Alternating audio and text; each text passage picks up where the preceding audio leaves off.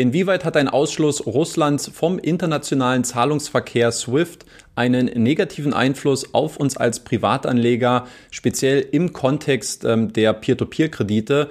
Können die Zahlungen von den russischen Kreditnehmern bzw. den russischen Kreditgebern an die Plattform noch geleistet werden? Gibt es hier womöglich äh, Problemfälle, mit denen wir uns als Investoren proaktiv auseinandersetzen sollten? Ich finde, diese Fragestellung ist momentan recht akut, da ja die Maßnahme Russland vom internationalen Zahlungsverkehr SWIFT auszuschließen, momentan ähm, sehr breit und medial sehr offensiv auch äh, diskutiert wird, teilweise auch mit sehr ähm, unterschiedlichen und kontroversen Ansichten. Ich würde mich gerne ähm, nicht so sehr auf das Politische fokussieren, sondern so ein bisschen schauen, ähm, was ist SWIFT eigentlich, was macht äh, SWIFT und ähm, inwieweit hätte jetzt auch so ein Ausschluss und solch eine Sanktion gegenüber Russland auch einen Einfluss auf uns als Privatanleger. SWIFT selbst ähm, ist eine Kurzform für Society for Worldwide Interbank Financial Telecommunication. Es handelt sich hierbei um eine internationale Organisation, die 1973 in Belgien als Genossenschaft gegründet worden ist, um gemeinsame Prozesse und Standards für Finanztransaktionen festzulegen. Was macht SWIFT ganz konkret? Ähm, die SWIFT-Organisation stellt ein sicheres Netzwerk bereit, ähm, welches aktuell von über 11.000 Banken weltweit in mehr als 200 Ländern genutzt wird, um untereinander Informationen über finanzielle Transaktionen senden und empfangen zu können. Swift selbst hat sowohl die IBAN, die ja viele von ähm, euch sicherlich kennen, ähm, werden als Standard durchgesetzt, also die International Bank Account Number, die wir immer für die Überweisungen benötigen, als auch die ähm, BIC-Nummer, also den Business Identifier Code, wodurch innerhalb des Netzwerks die teilnehmenden Institute dann auch identifiziert werden können. Man spricht hier zum Beispiel auch vom Swift-Code. Ja, und aktuell ist es so, wenn Geld um es jetzt mal plastisch zu machen, wenn Geld von oder nach Russland gesendet wird, dann wird dafür in der Regel das ähm, SWIFT-Zahlungssystem verwendet. Es ist ein internationaler Standard. Ähm, es gibt bereits Optionen, an denen der Osten arbeitet, also sowohl Russland als auch China arbeiten hier bereits an Alternativen, um den internationalen Zahlungsverkehr ähm, auf andere Arten und Weisen abzuwickeln. Aber momentan ist es einfach das äh, dominierende System ähm, und das dominierende Netzwerk, was für den Zahlungsverkehr ähm, genutzt wird. Beim Status quo sieht es so aus, das hatte ich ja schon eingangs erwähnt, dass es momentan die Überlegung gibt, ähm, Russland vom internationalen Zahlungsverkehr auszuschließen, was sicherlich ähm, mit einer der schärfsten Finanzsanktionen ähm, gegenüber Russland bedeuten würde, mit verheerenden Folgen auch für die russische Wirtschaft. Ähm, in diesem Kontext ist auch, ist auch häufiger ähm, der Termini Finanzatombombe gefallen. Also um das nochmal so ein bisschen mehr herauszukitzeln und um das auch zu verdeutlichen. Ähm, was würde es konkret bedeuten? Klar, Warenströme würden gebremst werden, ähm, weil Firmen dann einfach nicht mehr in der Lage sind, die Importe zu bezahlen oder Einnahmen für Exporte zu verbuchen. Diese Maßnahme würde aber nicht nur Russland und auch die russische Wirtschaft sehr hart treffen, sondern auch der europäische Raum ähm, und die europäischen Firmen, die europäischen Banken wären ebenfalls von dieser ähm, Sanktion ebenfalls sehr hart ähm, aufgrund der Handelsverflechtungen mit Russland ähm, betroffen. Deswegen wird diese Sanktion und diese mögliche Maßnahme äh, momentan sehr ähm, kontrovers auch diskutiert. Ähm, in Deutschland selbst hält man sich hier noch so ein bisschen mehr zurück. Ähm, ich denke auch aufgrund der starken wirtschaftlichen Verflechtungen mit Russland im Energiesektor und im Energiebereich. Aber ich will da vielleicht nicht zu sehr ins Politische jetzt reingehen. ich denke, wichtig erstmal zu verstehen, dass diese Sanktion momentan sehr akut ähm, auf dem Tisch ist und dass diese Option auch nicht ähm, ausgeschlossen wird, aber es wahrscheinlich eher als eine Art letzte Eskalationsstufe ähm, im Prozess äh, gegenüber den, den Maßnahmen in Russland angesehen wird. Schauen wir stattdessen mal auf die Folgen, die ein möglicher Ausschluss Russlands vom SWIFT-Zahlungsverfahren für uns als Privatanleger im Segment der Peer-to-Peer-Kredite bedeuten würde, ähm, da wir natürlich auch zu gewissen Teilen in russische ähm, Kredite investiert sind und jetzt natürlich zu hinterfragen wäre, wie ist der Zahlungsverkehr zwischen Kreditnehmer und Kreditgeber geregelt innerhalb Russlands ähm, und wie wäre auch der Zahlungsverkehr zwischen den russischen Kreditgebern und den europäischen Peer-to-Peer-Plattformen. Von daher würde es Sinn machen, diese Diskussion mal auf zwei Ebenen zu unterteilen. Zum einen auf Kreditnehmerebene, zum anderen auf Kreditgeberebene. Ähm, bei den Kreditnehmern wäre es so, dass die Abschaltung des äh, SWIFT-Systems eigentlich so gut wie keine Beeinträchtigung ähm, bedeuten würde, was die Zahlungsdisziplin der russischen ähm, Kreditnehmer angeht, da das SWIFT-System nicht für die Rückzahlung der Kredite genutzt wird.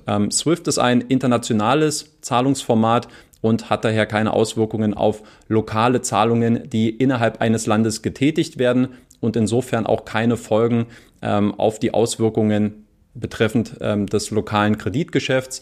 Also insofern können die Zahlungen der Kreditnehmer in Russland ganz normal auch weiter ohne SWIFT ähm, an die Kreditgeber in Russland getätigt werden. Insofern wären wir hier als Investoren erstmal nicht beeinträchtigt. Wie sieht es jetzt auf Kreditgeberebene aus und wenn diese auch ihre Zahlungen an die europäischen Peer-to-Peer-Plattformen senden wollen. Ähm, hierzu habe ich mal zwei Plattformen ganz konkret befragt, ähm, die auch in Russland mehr oder weniger aktiv sind. Einmal Twino mit seinem ähm, russischen Kreditgeber, aber auch zum Beispiel die Aventus-Gruppe, die in Russland aktiv ist und wie sie hier den Zahlungsverkehr auch mit Peerberry abwickeln würden. Fangen wir zunächst mit Twino an wo man sich insgesamt sehr zuversichtlich gezeigt hat, ähm, dass es, selbst wenn es zu einem SWIFT-Verbot in Russland kommen sollte, ähm, man dennoch den Zahlungsverkehr ordnungsgemäß gestalten kann und auch Investoren ähm, ihre Zahlungen pünktlich erhalten können. Twino hat hier insgesamt drei Stichpunkte genannt, warum man da momentan relativ unbesorgt ist. Der erste Grund, Twino arbeitet in Russland mit Banken zusammen, die über ein entsprechendes Netzwerk an Korrespondenzbanken ähm, in der EU besitzen, also im europäischen Raum, und man das ähm, von der Perspektive her auch untereinander so abwickeln kann, dass es hier keine Schwierigkeiten und keine Zahlungsverzögerungen geben sollte. Ähm, Twino hat dafür auch ähm, alle erforderlichen Unterlagen bereits vorbereitet und die sind auch schon im Umlauf, sodass es dann ja auch keine Fragezeichen gibt, wenn man jetzt schaut, was sind es für Geschäftstätigkeiten von Twino, kann man diese Zahlung wirklich weiterleiten. Also da hat Twino auch schon proaktiv alle Vorkehrungen getroffen, dass die Überweisungen dann auch nicht ins Stocken geraten sollten. Eine zweite Maßnahme, die Twino bereits ergriffen hat, man hat gesagt, man hat ähm, vorsichtshalber schon mal einen größeren ähm, Liquiditätspuffer auf der europäischen Seite des Unternehmens aufgebaut,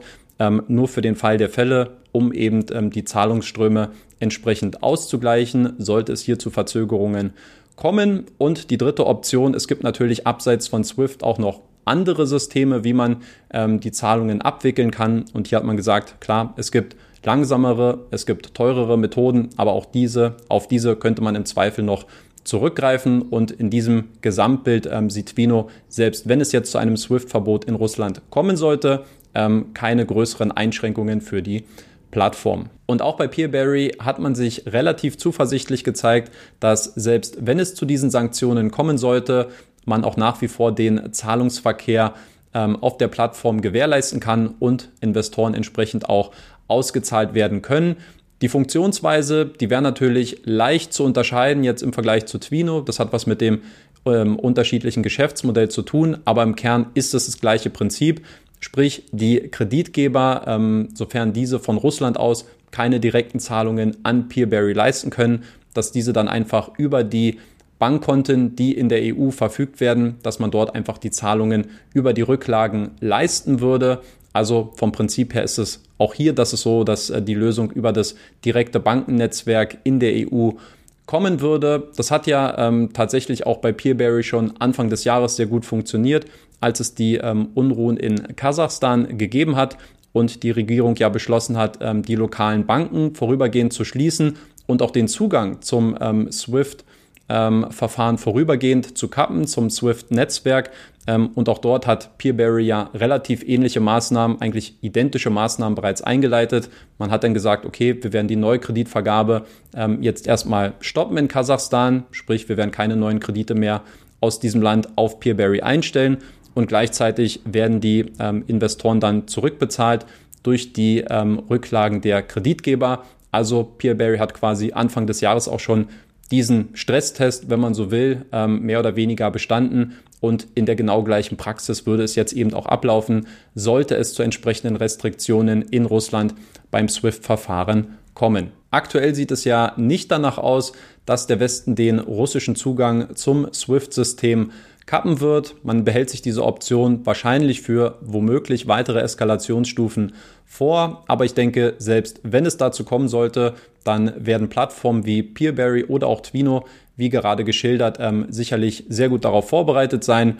Und insofern bin ich da relativ guter Dinge und mache mir diesbezüglich keine Sorgen. Ähm, wie sieht es bei euch aus? Habt ihr vielleicht dort eine andere Sichtweise? Wie bewertet ihr diese SWIFT-Thematik in Russland? Glaubt ihr, es könnte in gewisser Weise ein Problem darstellen?